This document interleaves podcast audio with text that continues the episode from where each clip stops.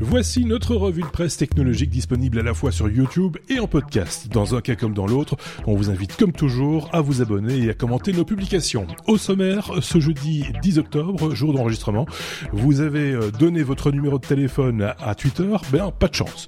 Le retour du simulateur de vol le plus connu, les enceintes Sonos maintenant en location, des steaks dans l'espace, c'est maintenant possible, des voitures autonomes qui prennent bien leur autonomie, c'est possible également, et dans un instant, le plan des Chinois pour ne pas payer leurs achats sur Amazon.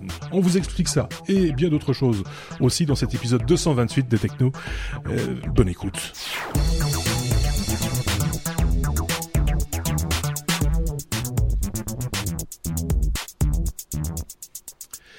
Épisode 228, je vais articuler un peu mieux, ça, ça va aller un petit peu mieux. Avec euh, qui cette semaine? Avec euh, Aurélien de ce côté-ci. Salut Aurélien, j'espère que tout va bien. On fait le grand geste euh, depuis la France, comme toujours Aurélien. De ce côté-là, nous avons Sébastien, euh, celui qui a des cheveux, pour une fois, ça change. Bonjour Sébastien. Euh, quoi? Non, t'as coupé ton micro, je crois, ou...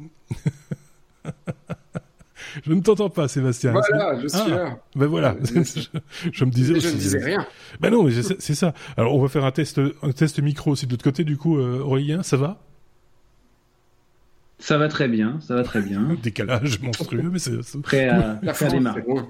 Tout, la France, c'est loin, oui, effectivement. Euh, juste un petit mot, comme ça, vite fait, parce que euh, je prends, j'essaye de prendre cette bonne habitude de remercier ceux qui ont laissé des, messages, euh, des commentaires euh, sous nos, nos, vidéos, que ce soit sur YouTube ou sur notre site lestechno.be euh, ou ailleurs, hein, euh, par exemple sur iTunes, c'était le cas la semaine dernière. je salue au passage donc Damien Vigneron, Ouyava, bizarre, qui nous avait signalé un problème d'ailleurs de podcast avec euh, Google Podcast. J'espère que le problème est, est, est, réglé. En tout cas, on a fait quelques petits réglages.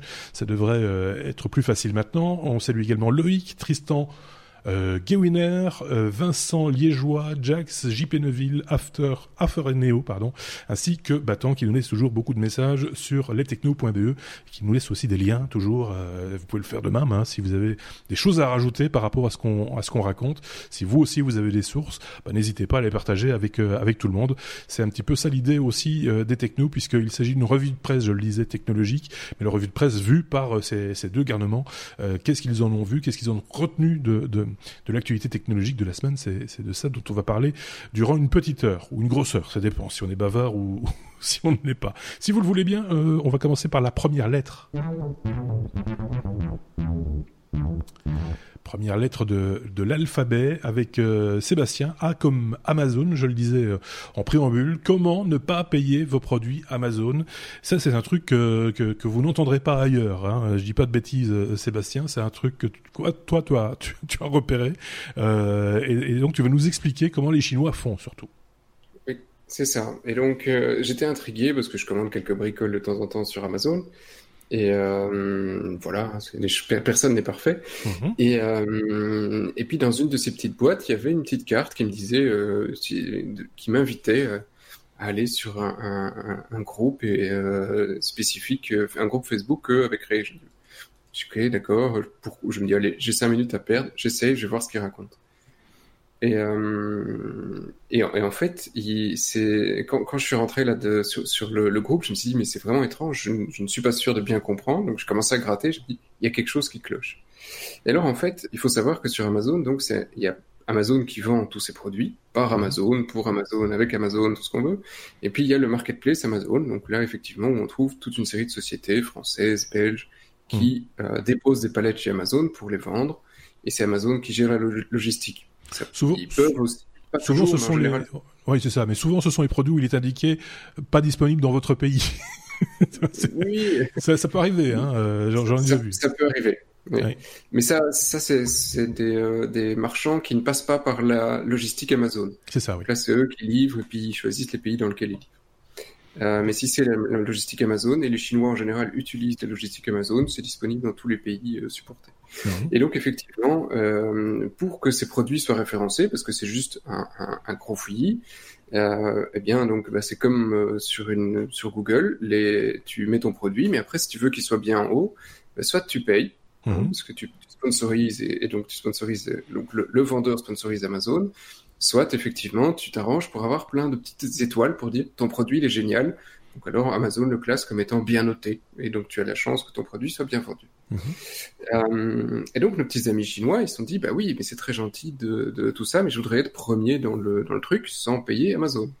Donc pendant tout un temps, euh, il y a quelques années, ils, ils, offraient directement le produit publiquement. Euh, ils disaient je te le rembourse, ok, no problème. Si tu me mets ma petite étoile. Amazon n'ayant pas apprécié, maintenant ils mettent des petites cartes dans les colis et ils vous renvoient sur des, des, groupes. Et à partir du moment où vous êtes dans le groupe, ils mettent toutes les photos de leurs produits. Vous savez, un petit peu comme euh, voilà, une petite grille, je sais ce que vous voulez. Vous écrivez au mec sur Messenger mhm. et, euh, et, vous achetez le produit. Et puis quelques jours après, ils vous demandent euh, de mettre le commentaire avec les petites étoiles. Vous mettez les cinq petites étoiles et le gars vous rembourse effectivement sur PayPal. Donc je voulais quand même juste vérifier que le truc fonctionnait, parce que je me dis c'est quand même assez ahurissant que ces gens font ça et qu'il y a toute une série, parce qu'il y a des milliers de gens sur ces groupes qui achètent des produits sur Amazon euh, pour euh, complètement euh, bousiller le système de rating. Et oui, ça fonctionne. On est vraiment remboursé. Il y a vraiment, on peut vraiment acheter le produit.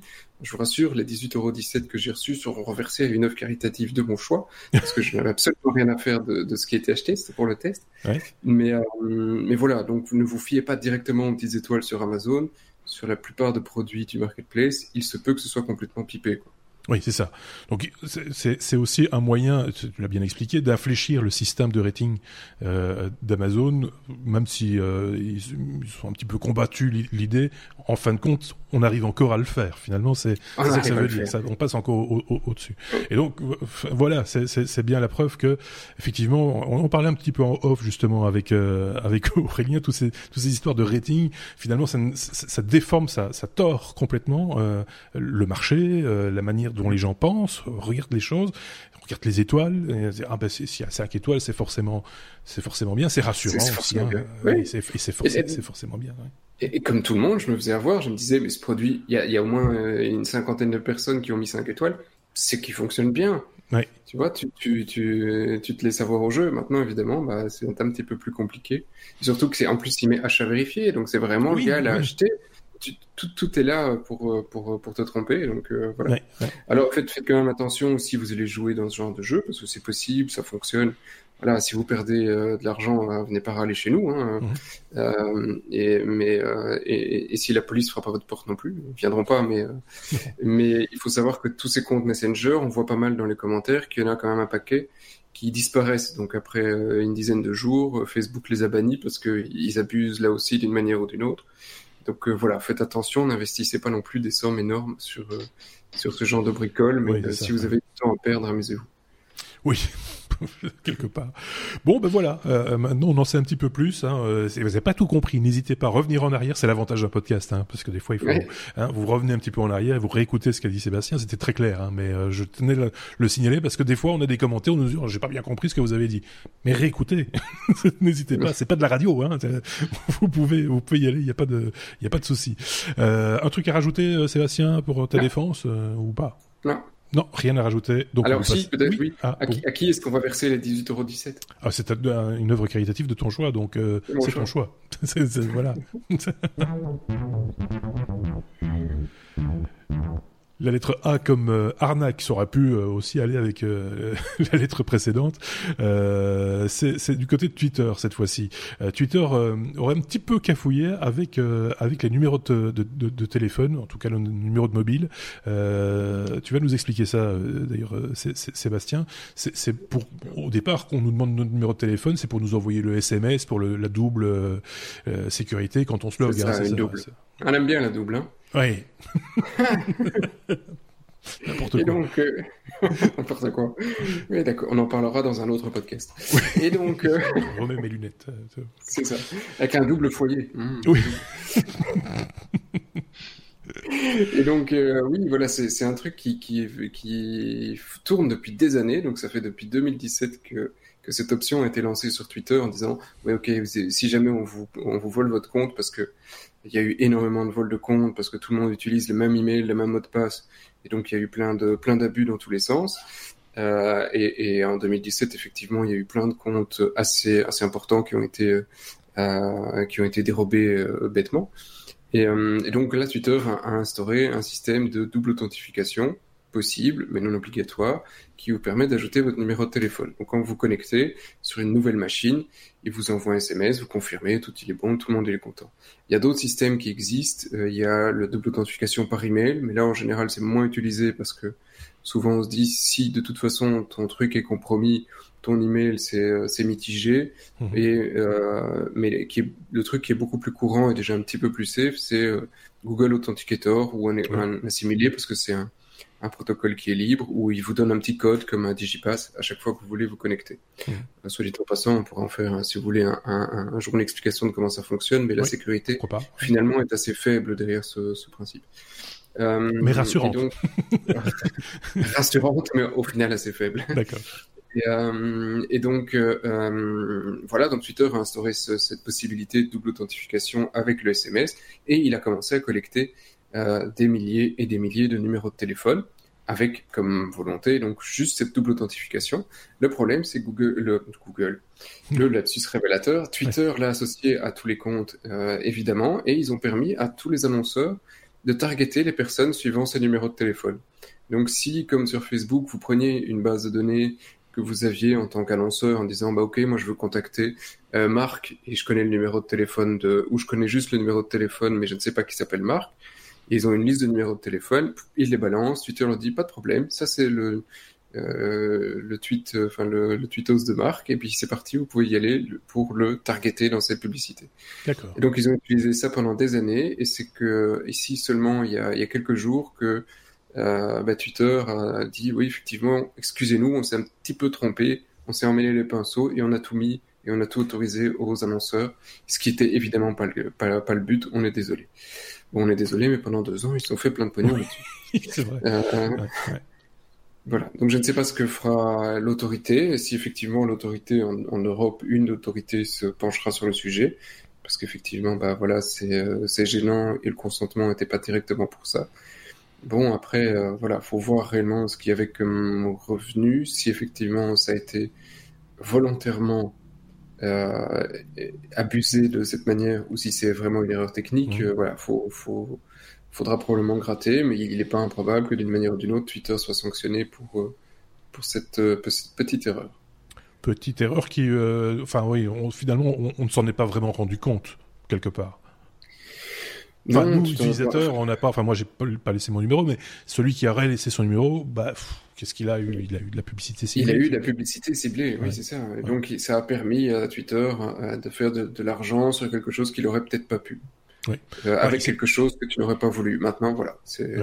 Enfin, on ne s'est pas fait harceler par des démarcheurs euh, téléphoniques, par non, exemple. ils n'ont pas et ils n'ont pas euh, leaké euh, les numéros de téléphone sur la toile. Ça. Ils les ont pas revendus. C'était uniquement pour du targeting. Donc, effectivement, voilà, c'est limité à de la publicité ciblée. Mais ouais. euh, c'est pas, voilà, c'est pas bien. ah, si, s'il demandait, s'il expliquait au moment où tu mettais le numéro, c'est oui. bien, c'est transparent. Mais là, c'était pas transparent. Donc voilà, encore un défaut de transparence. C'est terrible hein, parce que j'ai l'impression que plus on avance avec euh, avec les technos et qu'on qu parle des réseaux sociaux, souvent c'est Facebook, hein, euh, soyons très clairs, mais ça peut être les autres aussi. On l'a vu avec Google Plus à un moment donné, on le voit maintenant ici avec Twitter. C'est certainement, ça arrivera encore avec d'autres, euh, voilà. Mais, mais c est, c est, ça, ça, ne s'arrange pas, c'est ça que je veux dire. C est, oui et non. Euh, alors c'est une impression parce qu'on en parle beaucoup maintenant. Peut-être. Euh, il faut savoir que avant 2018, il y a des, des, dizaines de banques pour lesquelles les fichiers d'utilisateurs, c'est sensible quand même les fichiers bancaires, oui. se sont retrouvés complètement dans la nature. Et, euh, et, et, pour avoir quelques connaissances dans, dans, certains milieux bancaires, les réactions étaient juste, bah, on se tait, il ouais. s'est rien passé. Et donc euh, maintenant le problème c'est que légalement ils, ils, font face à des énormes amendes si c'est pas oui. euh, annoncé publiquement, s'ils préviennent pas les utilisateurs qu'il y a des risques, etc. Donc on sait beaucoup plus ce qui se passe, oui, mais je pense qu'au final il y en a moins qu'avant parce qu'ils font plus attention. D'accord. Mais on le sait. Et en fait quelque part ce que tu essayes de dire c'est que plus on en parlera, plus ils feront attention. Euh, Et... En tout cas ne pas se faire choper. je suis mauvaise langue, mais finalement, ça revient à ça. Hein. Peut-être. Peut-être aussi. On peut passer à la suite. On va parler de caravane. C'est comme caravane avec euh, Aurélien. Euh, J'ai vu passer cette, cette, cette, news et ça m'a fait un petit peu rire parce que c'était il y avait un petit côté désuet euh, derrière ça. Les voitures électriques pour partir en vacances peuvent éventuellement, oui, tirer une caravane. Ce qui est un bon test quelque part, et c'est de ça dont tu vas nous parler. Une caravane de batterie? Oui, c'est un article de la presse qu'on a, qu'on a pu relever cette semaine. Euh, c'est vrai que je, je, voulais un peu euh, sortir du cliché euh, voiture électrique égale petite voiture, citadine, deuxième voiture. bon, donc je vous renvoie à tous les tous les hors-séries qu'on a pu faire au printemps de cette année sur la, les véhicules électriques. Et je crois qu'il y en a cinq de mémoire. Oui, facilement. Et, et, et, donc du coup, euh, c'est une, association d'utilisateurs de, véhicules électriques norvégiennes, euh, parce qu'il y, a, beaucoup de voitures électriques en Norvège, mhm. qui s'est amusé à faire un petit test euh, de tracter des, caravanes avec des véhicules électriques. Alors ils ont pris une Tesla Model X, une Mercedes EQC et une Audi e-tron. Alors il faut savoir que euh, Tesla était, c'était les premiers à proposer une option euh, boule d'attelage sur, euh, sur, la, sur la Model X en, 2015 déjà, avec une charge de, enfin une capacité de remorquage de 2 tonnes 2. Et donc les autres s'y sont mis. donc le, test, ça a été de, tracter une caravane d'une tonne 100 sur un périple de 3 jours où ils ont fait 1400 km avec. Mhm. Euh, donc là, ils ont mesuré les consommations d'énergie euh, tout au long de ce parcours et ils se sont rendus compte que bah, la, celle qui a consommé le moins, c'est la Tesla Model X. Euh, la Mercedes, pour, pour le même kilométrage, a consommé 10% d'énergie en plus. D'accord. Et l'Audi, 27%. D'accord. Donc, les, bon, alors les, le rendement, je pense que voilà, les, le, système électronique de, pilotage du moteur doit être optimisé pour, euh, euh, pour essayer de se mettre à des points de rendement les plus, au point de rendement les plus élevés et donc euh, de, consommer, de, plutôt de gaspiller en perte le moins d'énergie possible. Mhm. Mais on arrive quand même, et c'est la conclusion de l'article, à, des kilométrages à mon avis, assez intéressants puisque avec la Tesla Model X, on peut faire à peu près 300 km contre 240 et 230 avec la Mercedes et, l'Audi. Et, donc, c'est vrai qu'on sort de ce cliché de voiture électrique égale petite voiture, petit déplacement urbain. Euh, et on, voilà, on peut, on peut imaginer aujourd'hui euh, avoir un véhicule électrique, s'en servir en ville parce que parce qu'on en a besoin euh, pour aller travailler et puis partir en vacances avec. Ouais, et puis euh, bon, dès le moment où on tracte une charge, euh, quelle qu'elle soit, hein, que ce soit une caravane ou autre chose, il faut quand même plus de couple. Euh, et, donc c'est là aussi où on consomme le plus, j'imagine, c'est au démarrage. Hein, en ville avec une caravane, j'imagine qu'on ferait beaucoup moins de kilomètres. Ce serait très très embêtant en plus. Mais mais, mais euh, voilà, là j'imagine que le test s'est fait sur sur sur un tracé euh, euh, autoroutier relativement classique. une fois lancé, on compte le nombre de kilomètres et puis voilà quoi. Il n'y a pas de il y a pas d'obstacle, c'est ça que je veux dire. Alors je, ça, l'article ne le précise pas. Par contre, euh, en fait, j'ai même rencontré là, euh, parmi mes, ma, clientèle des quelqu'un qui a une, Tesla Model 3 mhm. et, j'en ai un peu discuté avec lui. Il est bon, lui, il est dans une, il a une famille avec deux enfants euh, et, il me disait, nous maintenant, partir en vacances avec le l'apport de la connectivité de, de la Tesla euh, qui nous oriente vers les bons chargeurs euh, aux bons endroits euh, pour enfin voilà et pour faire un je sais pas moi un Paris Brest voilà le, GPS lui dit vous arrêtez tel endroit vous chargez pendant tant de temps vous arrêtez à tel endroit vous chargez pendant tant de temps. C'est vrai que l'aspect connectivité euh, pallie largement le entre guillemets manque d'autonomie d'une voiture électrique versus euh, les 1000 km que vous pouvez faire avec un plein de diesel quoi. Donc euh, donc voilà maintenant faut, faut, faut sortir de ce cliché là les, les, les barrières les barrières technologiques qu'on avait au tout début des voitures électriques sont en train de tomber mmh. et, et, et, je trouve que c'est bien de, de, communiquer sur ce genre d'usage qui est pas l'usage premier du voiture. Enfin je pense que personne ne traite sa caravane tout le temps mais euh, on peut le faire. Voilà, aujourd'hui, euh, on peut le faire.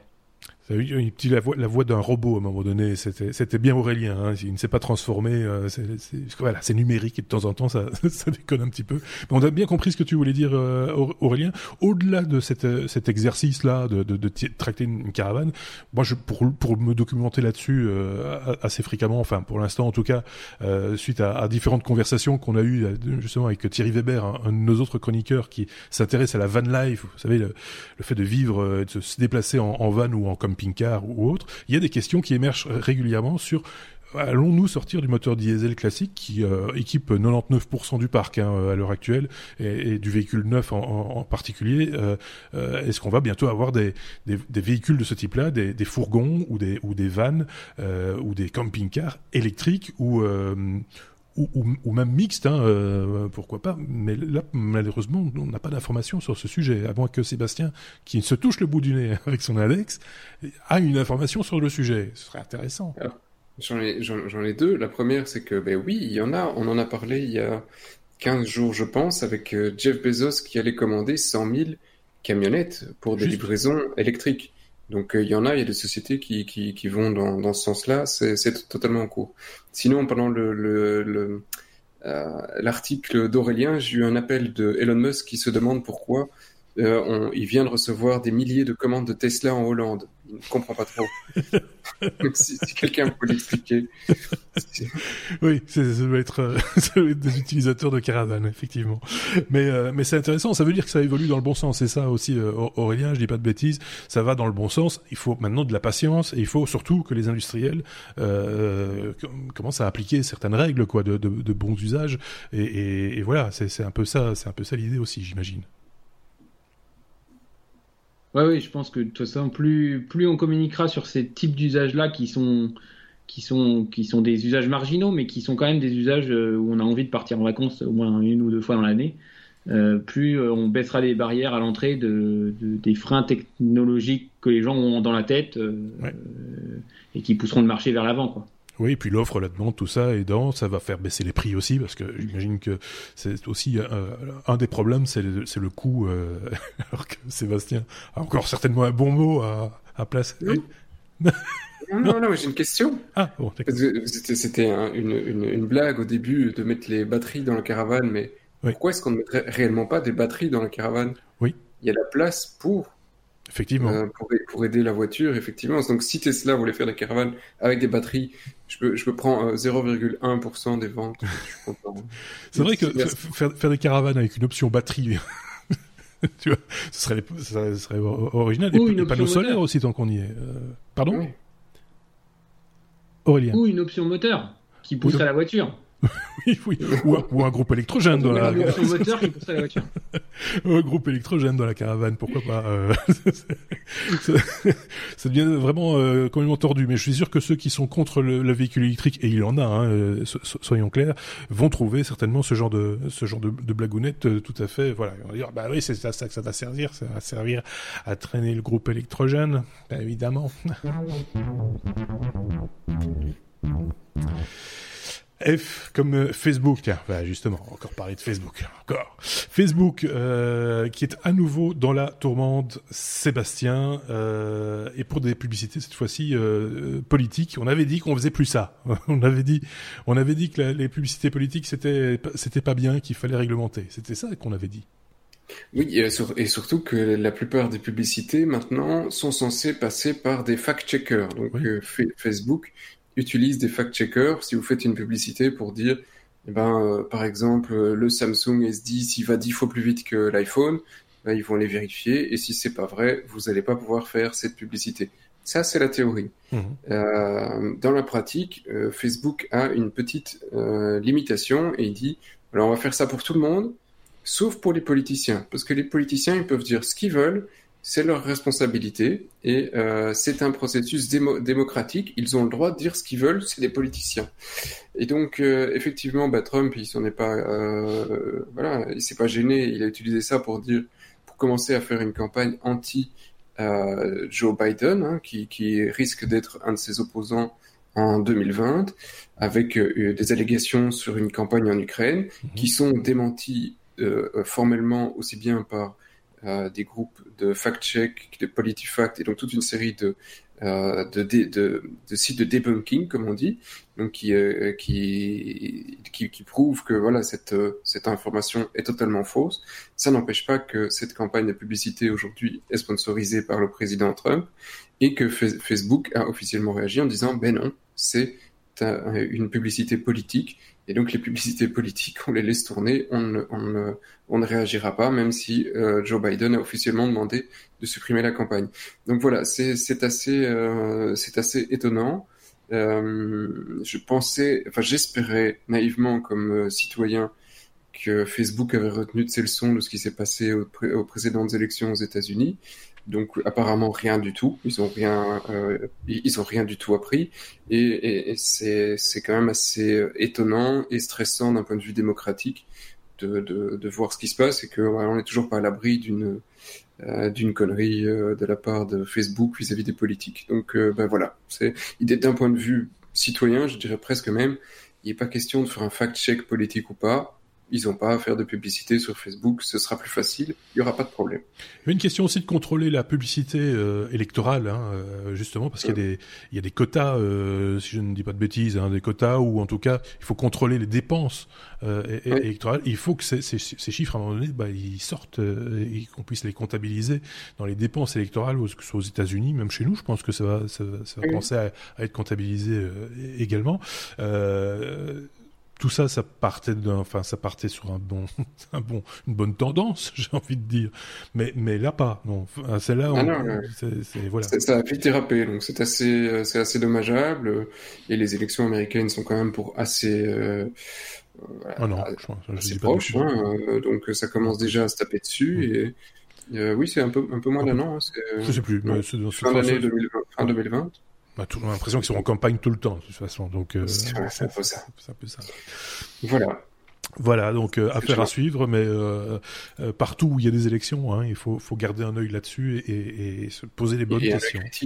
Et, et, en cas de doute, comme on vous explique à l'école primaire, il faut diversifier les sources et aller vérifier ce, ce que votre information et ne pas juste faire croire enfin, confiance à une seule source en particulier. Entendons-nous, Facebook étant une source, hein, même si ce sont plusieurs amis qui en parlent, ça reste sur Facebook. Donc euh, c'est euh, voilà, allez voir ailleurs sur d'autres sites, et écoutez des podcasts aussi, pourquoi pas. Ou euh, effectivement, ayez le choix et, et forgez-vous une, une, vraie opinion et pas juste beugler avec les avec les autres moutons. Euh, ils ne beuglent pas d'ailleurs les moutons. Je pense, ils, font, ils bêlent. Ils bêlent. Ils bêlent ouais. euh, Qu'est-ce que je voulais dire? Qu'on passe à la suite, par exemple parler d'un ustensile dont on a déjà parlé dans un hors-série et à de multiples reprises d'ailleurs également quand il s'agissait de parler de crypto-monnaie. C'est le ledger, c'est euh, ce, ce, porte-monnaie électronique, hein, euh, ce porte-monnaie euh, physique, pas virtuel, physique, mais qui, est une espèce de clé USB, si je puis si je puis dire, sur laquelle vous stockez vos, par exemple vos bitcoins ou, ou autres. Eh bien, Ledger fête ses 5 ans. je dis pas de bêtises, hein, Aurélien. Non, mais tu m'as mangé tout mon lancement. Ah, je suis désolé. du, coup, Ledger, euh, donc ouais. fabricant de, enfin, société française, euh, ouais, dans ce podcast belge, société française qui fait partie du Nest 40. Ouais. Donc, c'est les 40 sociétés qui, qui, qui, qui ont une, eu une très forte croissance, qui ont levé beaucoup de fonds et qui sont les potentielles futures licornes françaises. Euh, donc, faites ces 5 ans. Donc, euh, je... alors pour ces 5 ans, ils sortent un nouveau modèle, le Nano X euh, version To the Moon. C'est écrit dessus. Euh, donc, c'est une déclinaison du version, de la version Nano X. Et donc, pour, euh, bah, pour euh, parler de cette, ce petit événement, ce, cet anniversaire, je voulais retracer un petit peu le, le, le parcours de, de, Ledger au cours de ces 5 ans. Ouais. Donc, bah, faut faut savoir qu'ils ont vendu déjà un premier modèle qui s'appelait le Nano S à 1,5 million. Mmh. Enfin, ils ont vendu 1,5 million de Nano S, euh, ce qui est, qui est, quand même pas mal, hein, euh, faut pas se le cacher. C'est une société qui aujourd'hui fait à près 200 personnes, qui a des bureaux à Paris, à Vierzon, on y reviendra, euh, à New York et à Hong Kong. Et donc, comme, euh, comme tu le disais, Marc, ça ressemble. Alors, la, la, première version, ça ressemblait à une clé USB parce qu'il y avait un port USB A qu'on venait, ouais. qu'on venait brancher, et la version Nano X, et plutôt en Bluetooth sans fil. Donc du coup, ça ressemble à une clé USB, mais il n'y a pas le port USB. D'accord. donc ça, c'est fait pour sécuriser les crypto-monnaies. Il y a un microcontrôleur dedans avec un, ça m'a fait rire, j'ai gratté ça, ça m'a bien fait rire, avec un système d'exploitation qu'ils ont appelé BOLOS, alors, euh, qui veut dire Blockchain Open Ledger Operating System. Et je, bon, c'est évidemment fait exprès. Hein. c'est de l'humour, c'est de l'humour français, monsieur. Et donc en mars 2019, euh, Ledger, euh, a, enfin en 2019, en 2017 pardon, Ledger a, a, bénéficié d'une d'une conjoncture particulièrement favorable parce qu'ils ont, ils ont le, donc ils sont, ils sont nés en 2014 pour les 5 ans et en 2017 ils lèvent 7 millions d'euros. Euh, et, dans pendant la même année, en 2017, le Bitcoin qui valait 1 au début de l'année, euh, son cours a augmenté de manière enfin, a augmenté de manière très importante. Et donc, euh, si vous aviez un Bitcoin, bah, à la fin de l'année, vous en aviez 20. Donc, bah, tous, tous, les gens qui en avaient, ils se sont précipités sur des Nano OS qui venaient de sortir. Quand même, ils ont, ils ont un peu de chance. Et euh, bah, ils en ont vendu euh, énormément à tel point qu'ils faisaient 10 millions d'euros de chiffre d'affaires par mois. Donc, ils sont passés d'un chiffre d'affaires de 2016 à, moins d'un million d'euros à un chiffre d'affaires 2017 de 45 millions d'euros. ça. Moi, j'appelle ça de la croissance, hein, de la grosse croissance. Donc ensuite, en, 2018, bah, ils lèvent 75 millions de dollars. Alors euh, pourquoi ils lèvent des dollars, je ne sais pas, parce qu'ils ont dû, enfin ils ont dû attaquer des fonds euh, aux US. Mais cette même année, en 2018, euh, bah, le Bitcoin qui valait 20 et il vaut plus que 4. Donc ça a été un, moment un peu plus compliqué pour eux parce que forcément les gens bah, achetaient moins de produits.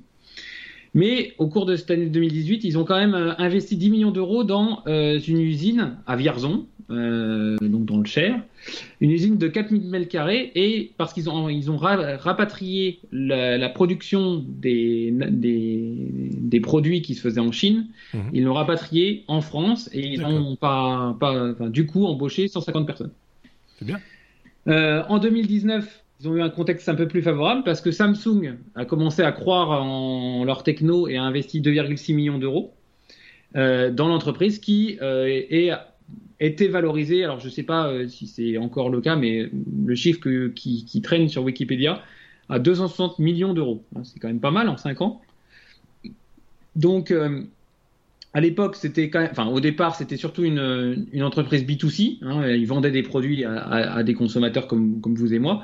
Mais ils ont aussi, maintenant, ils se tournent beaucoup vers le B2B. Euh, puisqu'ils ont un contrat notamment avec un distributeur d'énergie qui s'appelle Engie en France, enfin c'est le plus gros, et qui euh, et en fait ils comptabilisent, ils aident Engie à comptabiliser les kilowattheures produits par euh, tous les panneaux solaires, les, systèmes à énergie renouvelable. Mmh. Euh, par justement par la blockchain. Donc en fait, ils, utilisent leurs algorithmes pour ça. Voilà. Donc c'est quand même, enfin moi je trouve que c'est une très belle réussite entrepreneuriale. C'est un produit euh, bah, qui a trouvé son marché au bill au bon moment. Et, du coup, c'est voilà, c'est une très très belle, très très belle success story entrepreneuriale. deux, deux, choses avant peut-être de donner la parole à, Sébastien. Je pense qu'il avait un truc à dire, je suis pas sûr, mais mais deux, choses. Alors, je vous renvoie à notre hors-série euh, qui date d'il y a quelques temps maintenant. C'était en 2017 justement qu'on parlait du Ledger Nano S euh, avec euh, avec Xavier et l'autre Sébastien, si je ne dis pas de bêtises. D'une part, et puis d'autre part, je voulais quand même rappeler une réflexion de notre ami suisse Thierry Weber qui avait dit le Ledger aurait dû être suisse. Et c'est pas c'est pas tout à fait faux, hein, euh, suisse ou luxembourgeois, mais mais voilà. Euh, c'est euh, c'est deux petites réflexions qui qui, qui me se sont qui sont venues en, tête. Sébastien voulait rajouter un petit truc peut-être? Non, ah non. Il n'y a rien à dire. Ok, bon, bah on a fait le tour de la question alors. Tu vois, je t'ai pas tout, j'ai pas brûlé tout ton sujet, euh, Aurélien, qu'est-ce qui va se plaindre? Non. M comme Microsoft. Euh, et là, je dois reprendre ma conduite parce que je ne sais pas de quoi on parle. Euh, Microsoft, Seb, on va parler. Ah bah oui, bien sûr, du fameux simulateur de vol, euh, le Flight Simulator de, de, Microsoft, qui revient. Tu vas nous raconter ça, tu vas nous expliquer ça. Et alors, c'est une vieille et longue histoire. le Flight Simulator, c'est une, une licence qui a commencé en 1982 donc par par Microsoft qui, vient de, la société pom, pom, pom, Sublogic, donc de Bruce Hartwig. Et donc en 1982, ils ont ils ont réussi à avoir la licence pour Microsoft parce que voilà, Bill Gates était fasciné par euh, les romans de, de, Vol de nuit d'Antoine Exupéry, Antoine de Saint-Exupéry, on va le écorcher son pauvre euh, et donc euh, Microsoft s'est dit voilà, je vais faire un flight simulator, c'est génial. Donc c'est tout ça part de probablement une histoire d'amour euh, de Bill Gates pour pour ce, bouquin. Et donc pendant des, des, décennies, on va avoir des évolutions chaque année de ce simulateur qui avait cette emblématique Cessna euh, qui nous permettait de faire un, un Paris-Londres ou euh, un Paris-New York. Et à l'époque, ben, c'était juste deux petites lignes, qui, une pour l'horizon, une pour le ciel, et deux mhm. couleurs. Et à un moment, on voyait, parce que dans les, toutes les premières versions, il y avait juste quelques buildings qui étaient modélisés.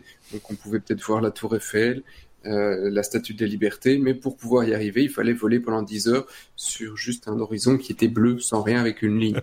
Donc il y a des gens qui laissaient tourner la machine pendant toute la nuit pour réussir à faire un Paris-New York. Donc c'était vraiment euh, voilà des, bonnes heures euh, et de bons souvenirs pour, pour, beaucoup de gens. Et, et alors effectivement, il y, a, il y, a, quelques années, Microsoft avait annoncé que il laissait pourrir le truc, c'était fini, ils en avaient fait assez. Et, euh, et donc euh, il y a beaucoup de gens qui, qui, ont pleuré parce que voilà c'était un, un, truc assez mythique. Euh, et, euh, donc les dernières réelles, sorties c'était donc en 2006 on a eu Flight Simulator X et en 2012 Microsoft Flight et puis plus rien. Mhm. Donc ça fait sept ans que ce truc a disparu alors qu'on avait, je vous assure, quasi une version par an. Euh, et alors, sorti de nulle part, comme ça, la news est arrivée le Flight Simulator 2020 débarque. Donc là, on en parle partout tellement c'est une, révolution de mince, ce truc est revit. Et alors, il revit d'une manière, il faut vraiment aller voir la vidéo, c'est bluffant, euh, bluffant de réalité, tellement tous les détails sont là, tout a été modélisé. Euh, le, jeu ne sera pas disponible sur un Blu-ray parce qu'ils ont euh, modélisé ben, la planète au complet avec deux pétaoctets de données. Ils sont basés sur toutes les, les maps qu'ils avaient, donc toutes les photos de toute la Terre. Il y a donc il y a deux pétaoctets de données, donc c'est évidemment impossible à vendre en commerce. Euh, il y a, si vous voulez le vendre en commerce, c'est l'équivalent de, enfin, ils ont besoin de 20 000 Blu-ray.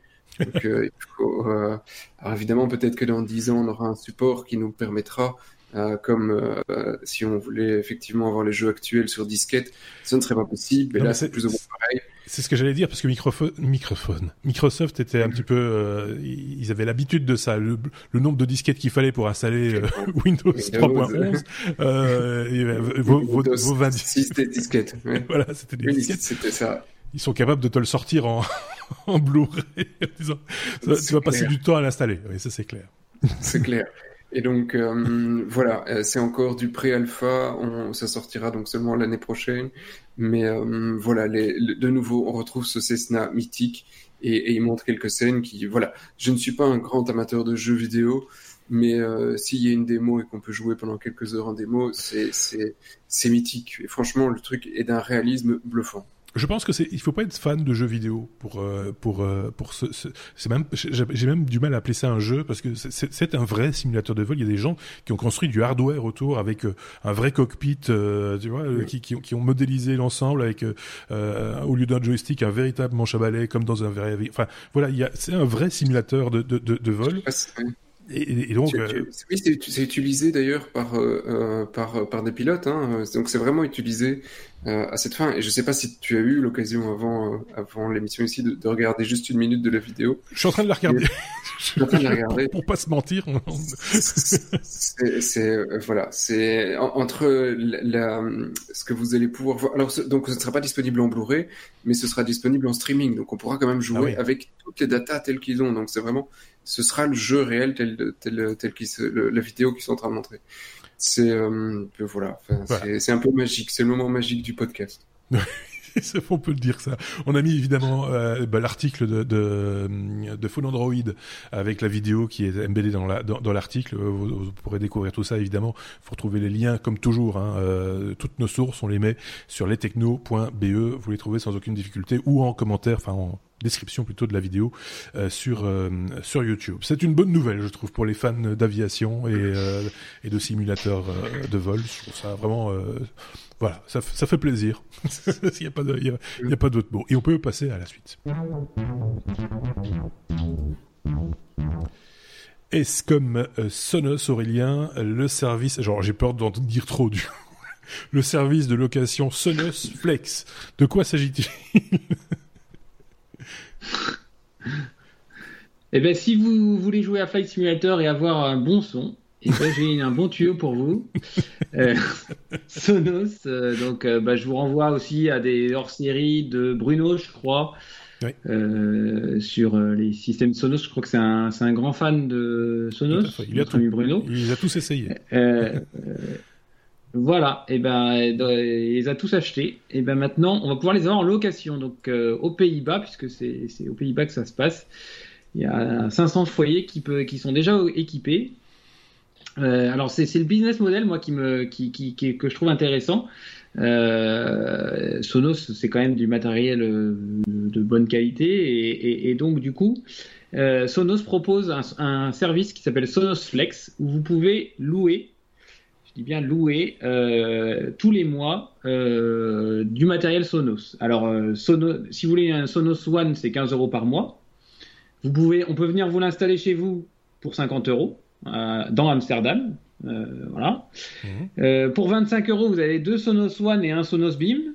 Et pour 50 euros, vous pouvez avoir un playbar, un subwoofer et deux Sonos One. Alors, si on prend ce pack-là à 50 euros, vous avez l'équivalent d'un système IFI de, qui coûte 2000 euros. Donc, euh, voilà pour. Euh, euh, enfin, vous, vous, venez d'acheter une maison, vous savez, vous savez pas trop comment comment mettre votre système IFI, comment comment qu'est-ce que ça, qu'est-ce que ça va donner. Vous voulez essayer avant d'acheter. Ben, vous pouvez louer de manière quasi indolore, enfin financièrement indolore. Hein, je pense que pas, pas des gros gros montants. Tu, sais un mois. Ouais, tu sais que ce type de, de, de location, euh, en particulier sur du matériel comme celui-là, je l'ai vu dans d'autres cas avec des, avec de, de, très grands écrans télé, machin, etc. Ça touche effectivement deux types de populations les gens qui veulent essayer l'article avant peut-être de le faire l'acquisition eux-mêmes plus tard, et les jeunes, ceux qui commencent dans la vie euh, professionnelle, qui rentrent dans la vie professionnelle, qui ont un pouvoir d'achat relativement limité, mais certaines garanties tout de même d'avoir euh, un salaire qui rentre, et qui se disent moi je veux en profiter tout de suite. Et donc, euh, et donc eux louent euh, ce type de, matériel, pas que pas que de l'IFI d'ailleurs ou de la télévision, mais aussi euh, ça peut être des machines à café. Il paraît qu'il y a un marché pour ça maintenant, de location de machines à café. Alors pas n'importe quelle machine à café, des machines à café qui ont un peu de un peu de classe entre guillemets hein, et qui font du bon café, hein, on s'en doute, et qui sont comme ça disponibles à la location. Mais ça peut être aussi de l'électroménager, genre machine à laver et autres, qui sont plus vendus mais qui sont mis en location. Voilà, c'est un nouveau mode de consommation. Moi j'ai envie de dire pourquoi pas. Hein, finalement, c'est vrai. Parce que ça coûte quand même bonbon, hein, le bah, bah, Sonos, etc. Si on n'a pas la thune euh, et qu'on a envie d'en profiter, c'est un peu, c'est un peu compliqué. Je sais pas ce qu'en pense euh, mm. Sébastien. La location, euh, non? Moi, ça me, fait, ça me fait assez peur en fait, parce que tu commençais déjà à louer ta maison, après ta bagnole. Euh, et maintenant, tu commences à louer tout l'intérieur de ta maison. Donc, ta machine à café, ta télé, ton enceinte. Des meubles aussi, hein. ça arrive aussi. Hein. Tes, meubles, euh, oui. Et, et donc, euh, tu perds ton job, tu te retrouves en slip dans la rue ou ton slip, il est loué aussi? De toute façon, ça ou avec des dettes. C'est ça qui est rassurant, c'est que ton, contrat, tu perds ton emploi, bah, tu rends, tu rends les meubles, tu rends les, tu rends les sonos, tu rends la, télé, la télé machin, ah, mais, mais t'as pas de dettes. Bah ouais, mais et si t'as des dettes, c'était pas à poil sans doute. Oui, mais... Donc voilà. Oui, mais tu attends. La, logique veut en principe que tu économises et que tu le payes quand tu l'es en. Ah, ça, ça, ça, ça, c'est oui, hum. ça, c'est effectivement c'est la logique. La logique voudrait euh, que ça fonctionne comme ça. Et c'est comme ça qu'elle fonctionnait du temps de nos parents et de mon temps aussi d'ailleurs. Mais mais euh, mais c'est on est on en est plus là aujourd'hui. Les gens, tu sais bien, tout le monde veut tout consommer tout de suite maintenant, là à l'instant. Euh, c'est d'ailleurs le, le, succès des, des, des smartphones euh, euh, payés avec la avec l'abonnement quoi. Tu vois, c'est c'est un peu ça aussi. On n'a pas les moyens de se payer le, le smartphone, mais avec l'abonnement on peut l'avoir et on va le payer trois fois. Mais c'est pas grave. Aurélien a levé le doigt très scolairement. Ouais, moi, j'étais, enfin moi, je, voyais plus ça dans l'optique euh, essayer du matériel avant de l'acheter euh, euh, chez soi pendant un laps de temps, tu vois, un, mois, voilà. Donc, enfin, je, je, voyais plus ça comme ça. Maintenant, c'est vrai qu'il peut y avoir des cas d'usage tels que vous les présentez, mais je pense que Enfin, le système IFI, c'est quand même euh, le truc où on a besoin, enfin, où, le, ressenti est subjectif, euh, et donc du coup, on aime bien essayer avant de, essayer vraiment dans les vraies conditions de chez soi avant d'acheter. Voilà. Et c'est en ça que, mais, je pense qu'ils sont pas bêtes, hein, Sonos. Euh. Bah, bien sûr, je pense que voilà, c'est clair que ça, ça a été réfléchi. Mais c'est ce qu'on disait dans le dans le hors série. Je vous y renvoie aussi d'ailleurs à ce hors série sur la gamme Sonos qu'on vous avait proposé. C'était en 2018, au mois d'août 2018 pour être tout à fait précis. Euh, c'est que ça s'adresse à un public audiophile, quoi, hein, des, gens qui aiment bien le le, le, le bon son, la, bonne qualité, et que effectivement, avant de se lancer dans ce type d'achat, bah, ils vont quand même vouloir le, tester ailleurs que dans le showroom euh, et en chez eux, pourquoi pas Oui, c'est vrai que c'est une, bonne solution euh, également. Euh, c'est pas donné quand même, hein, je trouve. Enfin, bon, c'est un autre détail. Euh, on a fait, on a fait le tour de cette question sur la location, Sonos Flex. Voilà, on, vous met les liens comme d'habitude hein, sous, sous l'article. Voilà. S comme steak? Ça, je pensais pas non plus qu'un jour j'annoncerais ça, tiens. Euh, c'est quand même très particulier. Hein. Le steak imprimé en 3D sur l'ISS, euh, bah, c'est fait maintenant. J'allais dire ce sera dans le futur. Non, non, ça existe. Hein. je dis pas de bêtises, ça, a été réalisé déjà, Aurélien. Ouais, on fait un concours avec plusieurs chroniqueurs pour faire des lancements les plus improbables possibles entre la semaine dernière ou la semaine d'avant, je sais plus, mais. Oui, il y en a comme ça. Oui, alors euh, donc c'est ouais, c'est ça. Donc, c'est une start-up euh, israélienne qui s'appelle euh, Alep Farms, qui a mis au point euh, donc pour les astronautes russes qui seront dans, dans l'ISS une imprimante 3D qui est capable à partir d'un morceau de bovin prélevé sur un vrai, un vrai bovin en, France ou ailleurs. Vivant, oui. qui a mis au point une bioimprimante 3D capable de simuler artificiellement la régénération cellulaire et donc d'imprimer un steak dans la station spatiale internationale à 400 km de, euh, de, la, de la Terre. Euh, je me souviens qu'il y avait eu aussi un, hors-série sur euh, les technologies et l'espace qui, qui, qui, montrait un petit peu tous, toutes les technologies qui ont pu être euh, mise au jour euh, grâce aux recherches spatiales. Euh, et, donc on, est on est dans ce on est dans cette veine là.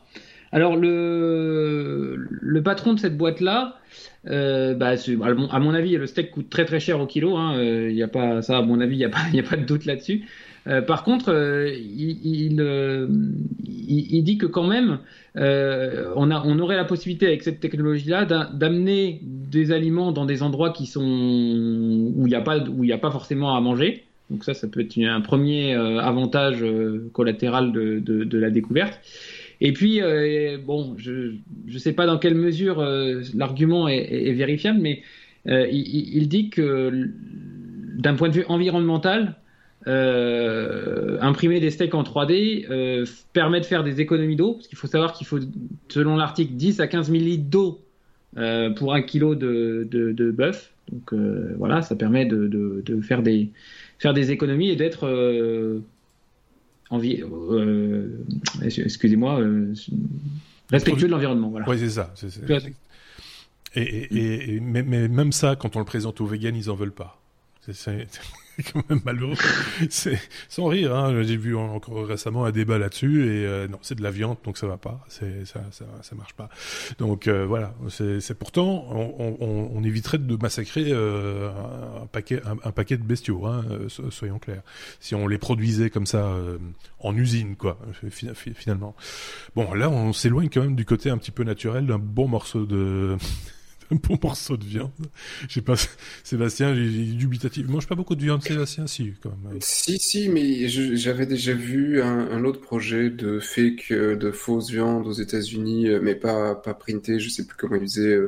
Euh, je trouve que c'est enfin, culture de viande, une espèce de culture de viande, oui. Oui, je, je vois pas de. Oui, et c'est même pas de la viande, c'était sur base de, végétaux. Et alors ici, effectivement, pendant qu'Aurélien parlait, j'ai recherché les projets qui existaient. Il y en a déjà quand même pas mal. Il euh, n'y a pas que sur l'ISS, il y a des trucs qui arrivent plus proches de chez nous. Euh, et, et, et, voilà, suivant les, euh, les technos, c'est soit de la viande, soit des végétaux qu'on fait, oui. comme si ça ressemblait à de la viande. Bah, moi, je trouve ça, au final, voilà, tu, tu, ne demandes pas, pour manger un morceau de steak, tu ne demandes pas de tuer un animal. Le, ton plaisir n'est pas dans le, fait de tuer un animal. C'est le goût. Bah, c'est le goût et la texture, donc ma foi, bon, voilà. Non, ça c'est clair. Surtout si tu connais l'animal. tu vois, c'est, on a mangé pain, pain, lapin. Ah bah, c'était, c'était, sympa ce lapin. non, mais voilà, je rigole, mais c'est, c'est, plutôt triste la mort d'un animal, hein, soyons clairs, personne n'aime ça. Et euh, à part les chasseurs peut-être, et encore, je suis même pas sûr. Mais, euh, mais c'est vrai que si c'est pour éviter, euh, voilà. Et maintenant, les gens qui élèvent les, les, les bovins, les éleveurs, bah, il a peut-être il le trouve peut-être un petit peu plus mauvais le steak imprimé en 3D dans l'ISS.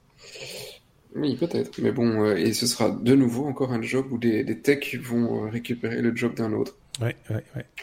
Euh, on est bien d'accord, Aurélien, le fait de l'avoir euh, fait monter l'imprimante et le steak dans l'ISS, c'était plus pour faire un peu de pub que, que qu'une véritable démonstration technologique, hein, parce que voilà, c'est euh, ceci étant dit, c'est pas demain qu'ils vont faire des barbecues euh, dans l'ISS, hein, euh, c'est très clair.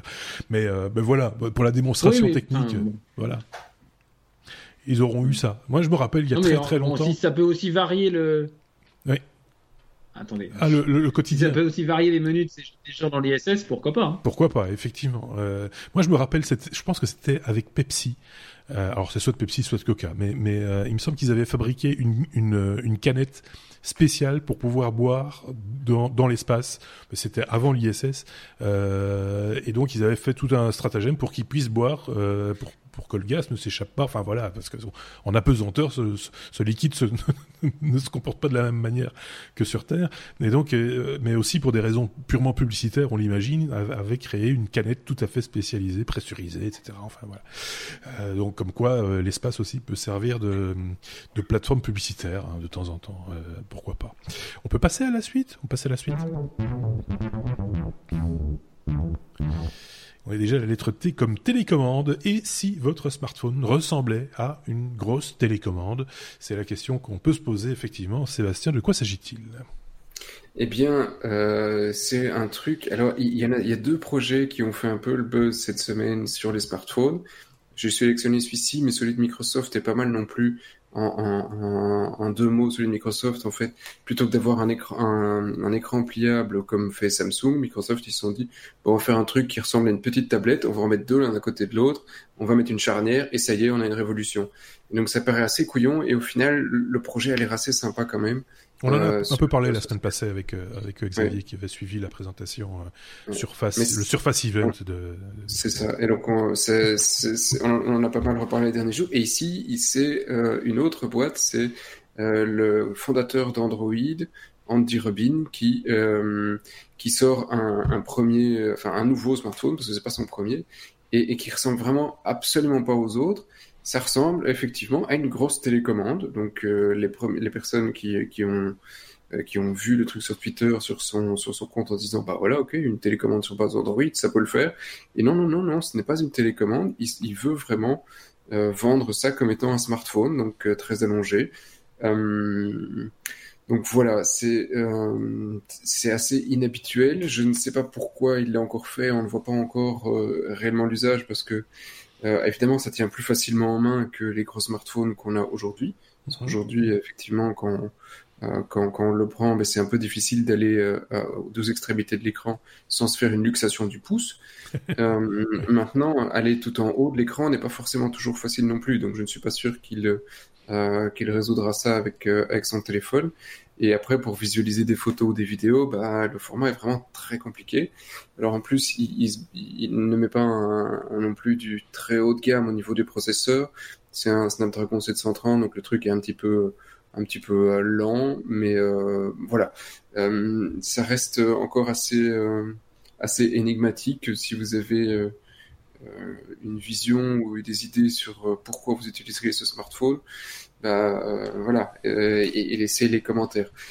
Il y a une autre problématique auquel Andy n'a peut-être pas euh, directement réfléchi, mais je suppose que oui, c'est les applications. Hein, parce que quand on voit la taille du truc, tu mets un Facebook, un Twitter ou même un navigateur, Un navigateur, ça peut encore aller, parce que effectivement, le sens de la page est vraiment bien prévu pour. Oui, puis la, page est responsive, donc euh, elle va probablement s'adapter à la taille de l'écran. Mais, mais au niveau application, bah, c'est voilà, c'est assez, c'est assez difficile que toutes les applications s'y adaptent. Mais moi, je peux comprendre qu'on s'intéresse à d'autres formats parce qu'on est, on est tous partis sur le format qui est assez proche de ce qu'on connaît, hein, le, le, le, le, format 16-9, quoi. En, gros, c'est pas du 16-9, mais parce qu'il y a la vidéo, parce qu'on affiche des trucs, euh, etc. Et tout le monde est parti sur ce modèle-là. Mais pourquoi pas faire des modèles un peu plus serrés, allongés, tels que celui-là? Pourquoi pas faire des modèles carrés hein, tant qu'on y est euh, Je pense que quelqu'un avait s'était essayé à ça. Est-ce que c'était pas Motorola qui à un moment donné avait fait des des, des, téléphones, c'était des GSM carrés, pas des n'y pas encore de smartphone, mais, il, avait une drôle de forme. il pourrait faire des ronds aussi, avec un petit miroir pour se maquiller. Par exemple. Toi qui as toujours besoin d'un petit miroir pour te maquiller. c'est vrai. non, enfin, on se moque, mais ce sera peut-être un, truc qui va, qui va se vendre comme des petits pains. Hein. Si ça faut se voir l'usage. Hein.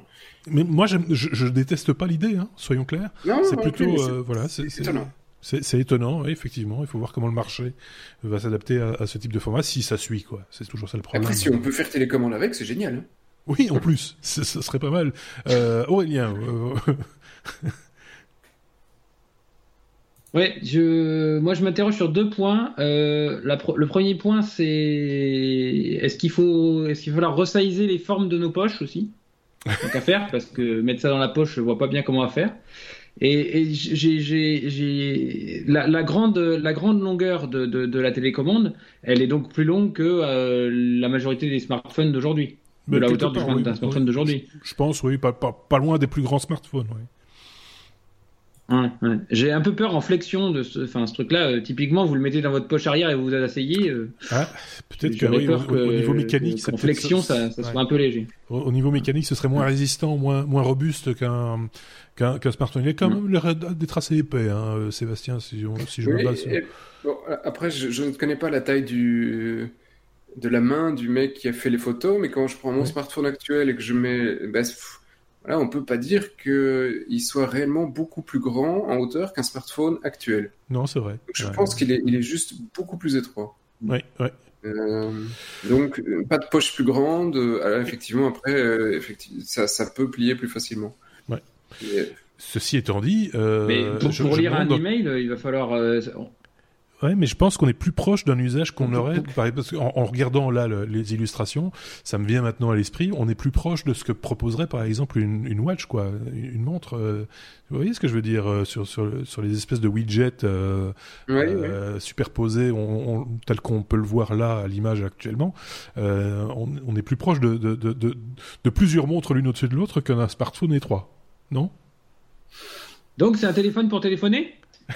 Oui.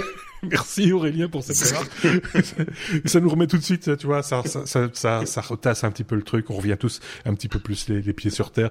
Donc cette daube, on va l'oublier. c'est ça que ça veut dire. Non, on va, on va voir ce que ça va donner, mais, euh, mais, mais, mais c'est quand même très très étonnant. On passe à la suite.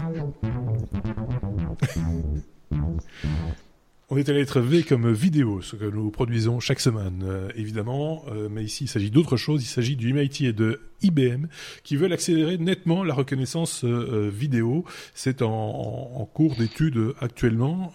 Aurélien, qu'est-ce qu'on peut en dire à ce stade? Alors, a priori, il y a une JV entre MIT et IBM. Et ils travaillent justement sur tout ce qui est reconnaissance euh, enfin intelligence au-dessus d'une vidéosurveillance par exemple ou de contenu sur YouTube. Donc comment on peut analyser une vidéo euh, de manière ultra rapide pour détecter un contenu qui ne devrait pas y être, un comportement euh, dans la rue qui ne devrait pas être là? Et euh, donc dans, dans, dans l'article, il précise que jusqu'à présent, on est obligé d'avoir une puissance de calcul très importante pour faire du traitement d'image et que euh, on le faisait de manière décentralisée, c'est-à-dire euh, dans le cloud ou mhm. dans, sur des gros serveurs. Là, l'idée, c'est de développer des algos, euh, notamment une partie de l'algo qui s'appelle le Temporal Shift Module, qui permet euh, d'accélérer d'un rapport 3, donc d'aller trois fois plus vite que les algos standards, pour la détection de, de mouvements ou de, ou, de, ou de choses qu'on qu'on veut détecter. Alors, euh, j'ai fouillé un peu le, sujet. Euh, effectivement, il y a un projet GitHub sur ce truc-là. Donc, euh, enfin, le, temporal shift module, c'est un truc qui est assez, qui, est trouvable, hein, qui, est, déjà connu.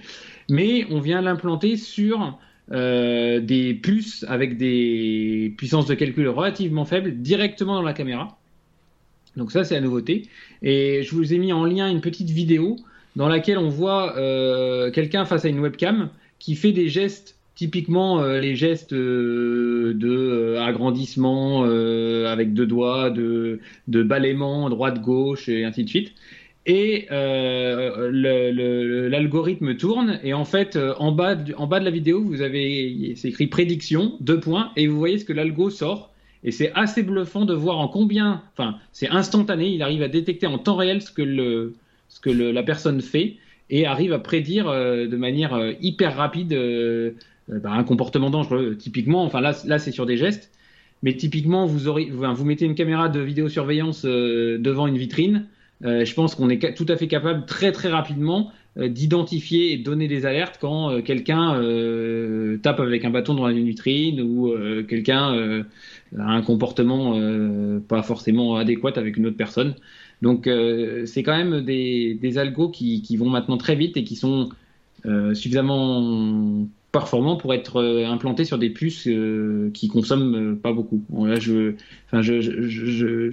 vu en tête une, une puce vidéo qui consommait 4 watts pour faire ce genre de traitement, ce qui est voilà, ce qui est qui pas beaucoup par rapport par rapport à la consommation de la caméra elle-même. En plus, euh, ça doit pas être. Euh, enfin voilà, euh, c'est assez impressionnant. Hein. Je vous renvoie vers la vidéo en question. Elle sera en lien évidemment, comme toujours, sur notre blog lestechno.be. Vous pourrez aller jeter un petit coup d'œil. Ceux qui ont regardé cet épisode ont vu quelques quelques éléments déjà à, l'image. C'est assez, c'est c'est c'est vraiment vraiment bluffant la vitesse à laquelle l'algorithme reconnaît un geste. Alors évidemment, c'est il y a un nombre limité de gestes pour l'instant. On imagine que voilà, c'est mais malgré tout, ça reste ça reste quand même impressionnant. Euh, Sébastien. Oui, j'ai reçu un appel du président chinois qui euh, me demande où il peut trouver le code source euh, pour l'application. je pense qu'il est en ligne. il est disponible. Alors, je, l'ai mis en lien sur le sur les technos. Hein. il sera en lien sur les technos, faut lui répondre. voilà, c'est ça. mais, mais c'est, oui, mais c'est vrai, ça dépend toujours. Et là, on aime bien le rajouter, euh, et tu as raison de le dire quelque part, euh, Sébastien. C'est, si on en fait bon usage, c'est génial. Mais euh, il faut, on se doute bien que effectivement, là, on parle de la Chine, mais, mais, mais d'autres, d'autres pourraient très bien aussi l'utiliser à, à d'autres fins que pour le bien. C'est voilà, c'est, et ça, c'est plutôt, c'est plutôt inquiétant, effectivement. Mais, mais écologiquement, ça ne leur coûtera pas trop cher. Voilà, ça, ça, ne consommera pas trop. effectivement, donc tout le monde là est au, même niveau, on va dire. Euh, il y a pas de voilà. C'est euh, même même les les vilains pas beaux ne consomment pas. C'est comme ça. Bon, allez, assez rigolé, on passe à la, suite. Je suis fatigué, moi. Faire dodo. Euh, on est à la lettre W. Déjà, il n'y aura pas de oui mais non euh, pour cet épisode. Du coup, tout le monde qui raccroche tout de suite. Mais il y a quand même un, un, Waymo. Euh, w comme Waymo. Euh, bientôt, euh, plus de chauffeurs dans les voitures autonomes. Euh, Sébastien, alors c'est un peu le but de la voiture autonome, c'est qu'il n'y ait plus de chauffeurs. Mais jusqu'à présent, il y en avait encore apparemment. c'est ça l'idée. Eh, remarque que j'ai quand même fait, on n'a pas de oui mais non, mais on est quand même pas loin. Wemo, euh. Euh, il manquait juste une syllabe, quoi. Hein. Ouais, c'est ça. Mais euh, voilà. Euh, et puis c'est pas aussi drôle. Mais donc Wemo, alors quand j'ai vu le titre, je me dis bon, ouais, c'est quoi encore cette boîte? Puis je relis, je relis le sous-titre. Ah bah oui, merde, merde, c'est la, la boîte d'Alphabet, donc la de Google avec ces fameuses voitures autonomes. Ah oui, oui, ok, donc c'est pas juste un truc euh, fumeux, donc non, non, non, c'est vraiment un, truc euh, costaud. Et, euh, et, donc Waymo a toute une série de voitures qui tournent dans des, des zones délimitées, hein, donc pas question d'espérer ça aujourd'hui dans nos petites villes par chez nous ou n'importe où aux États-Unis. Il y a quelques villes, quelques programmes spécifiques et quelques utilisateurs triés sur le volet qui ont le droit à utiliser le, le service euh, qui a déjà quand même pourtant quelques années, eh bien le service, euh, donc le service de lift simplement parce que vous demandez une voiture et elle vous emmène du point A au point B. Euh, sauf que euh, vous ne conduisez pas, donc c'est le principe du taxi. Euh, et normalement, la voiture le fait toute seule. Sauf que la voiture l'a jamais réellement fait toute seule. Euh, c'est qu'il y a toujours un conducteur qui est derrière le volant. Même s'il touche pas le volant, la voiture n'est pas toute seule. Euh, et donc, ils ont envoyé un email euh, Wemo à tous les utilisateurs pour dire que dans très peu de temps, ils pourront utiliser ces mêmes voitures sans chauffeur. Donc euh, le chauffeur euh, ne sera plus présent dans le véhicule. Donc je suppose qu'ils ont réussi à, à, avoir les autorisations légales pour euh, ne plus euh, laisser leur pauvre gars dedans. Mais pour la sécurité, les premiers temps, ils auront quand même toujours un gars de l'entreprise, mais il sera peut-être plus au volant. Il sera passager ou derrière à taper la parlotte, mais il sera Moi, je pense que si tu regardes bien la photo, il sera derrière dans le camion de pompiers. On a une photo, évidemment, sur l'article, c'est un article sur TechCrunch. Euh, il y a une photo de la fameuse voiture Waymo qui est suivie par un camion de pompiers. on se dit, tiens, le chauffeur est peut-être là, finalement. Il est peut-être présent quand même euh, à distance, au cas où. Et je pense qu'ils ont quand même toujours un, un, un dead switch quelque part avec eux, tu vois, même s'il n'est pas derrière le volant, il doit avoir un truc sur son smartphone qui dit stop, stop. un gros champignon rouge là, tu vois. Les... Il faut se Comme les trucs d'auto-école, avoir un deuxième volant. c'est ça. Scheiße. Mais ceci dit, voilà, on savait que bon, il n'était pas prévu que le, le, que le chauffeur entre guillemets reste à, à, dans, dans, le véhicule autonome. Le but, quand même, on, on s'en doutait, c'était de faire que ce véhicule soit réellement autonome à un moment ou à un autre. On, on, le voit, on le voit déjà dans d'autres cas de figure. Hein. Euh, tu dis, c'est dans certaines villes américaines, euh, pas très loin de chez nous, à Bruxelles et, et, dans certaines villes françaises également. Il y a déjà des, des bus qui sont autonomes. Il n'y a pas de chauffeur dedans. Il y a quelqu'un pour rassurer un peu. Hein. En général, ils mettent un, un agent, quoi. Mais mais il n'y a pas de, il y a pas de volant, il n'y a pas de pédale, il n'y a rien. Ce, véhicule est, tout à fait autonome. Il roule pas vite, hein. soyons clairs. Il est, il pépère. Je pense qu'à pied on va plus vite, mais c'est un début et, c'est pas plus mal finalement que les gens s'habituent petit à petit à, à ce genre de à ce genre de, de cas de figure où effectivement il n'y a pas de volant, il n'y a pas de pédale, etc. C'est euh, mais il, alors, il y a un truc qui m'a toujours moi euh, euh, étonné, c'est qu'effectivement en bagnole, il y a des complexes, une complexité incroyable parce que tu dois gérer tout l'environnement autour de toi. Oui.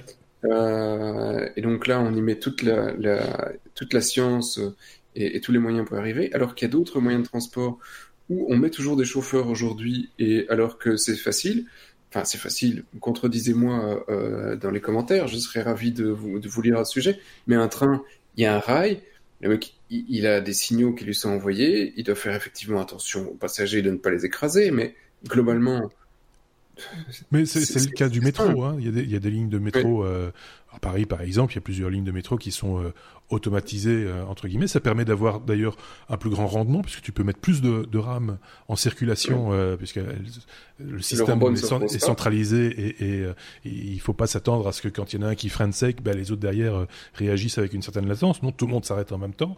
Des, des, fois, personne ne s'arrête du tout aussi. Je me semble avoir lu quelque part qu'une rame a, a, a, grillé trois, trois stations de métro sans s'arrêter euh, il n'y a pas tellement longtemps. Ça, ça peut être un petit peu flippant quand on est dans la rame de métro, effectivement. Mais combien mais, de trains circulent tous les jours Mais les Alors, trains, je pour... sais pas que je veux les mettre au chômage, mais non. pourquoi on, n'automatise pas Oui, c'est ça. Aujourd'hui, tu as décidé de mettre plein de gens au chômage.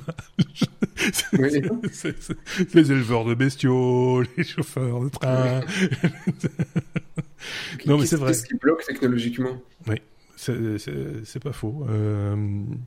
Ah, ah, des bateaux, tu vois, le bateau, le bateau, c'est pas non plus si compliqué. Euh, quand même, hein, parce que quand tu vois certaines routes maritimes euh, dans la ouais, Manche, par, monde, dans la Manche par exemple, il y, a quand même du monde. Hein, euh... Oui, mais personne ne traverse, tu vois.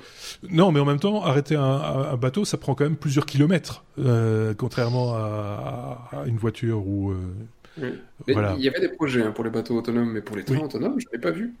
Il me semble qu'il y en a, mais on va se renseigner. Mais n'hésitez pas, vous qui nous écoutez, à laisser des commentaires si vous avez des connaissances là, dans, dans, dans ce domaine-là, ou si vous avez trouvé Pour des informations. Autonome, je prends pas. Hein. L'avion autonome? Je prends pas. on va rester au niveau du sol et continuer avec euh, le simulateur de vol, ça va être mieux. bon, mais voilà, on arrive donc au bout de cet épisode 228. J'ai pas de bêtises, hein, c'est vrai c'est 228. Euh, n'hésitez pas, comme on le disait, à laisser des commentaires. N'hésitez pas aussi, si vous le désirez, à mettre des pouces vers le haut, si vous nous avez regardé sur YouTube, des étoiles ou, d'autres types de notations euh, sur vos applications de podcast euh, favorites. C'est toujours le bienvenu. Et les commentaires aussi, évidemment, parce que c'est ça qui enrichit euh, la, la, discussion. On n'a pas la science infuse. Nous, ce qu'on vous a donné là, c'est ce qu'on a retenu de l'actualité technologique de la semaine. Euh, vous pouvez euh, en rajouter euh, plusieurs couches si vous le désirez. On, on, lit tous les commentaires systématiquement et souvent d'ailleurs Sébastien, par exemple, quand il s'agit des sujets qu'il a abordés, répond également aux commentaires qui, qui lui sont faits. pareil pour Aurélien. Merci à tous les deux d'avoir participé à cet épisode. on se reverra très très prochainement. Merci à vous de nous avoir suivis. Je recherche mes boutons parce que c'est par ici que ça passe. Voilà. à très bientôt. Au revoir.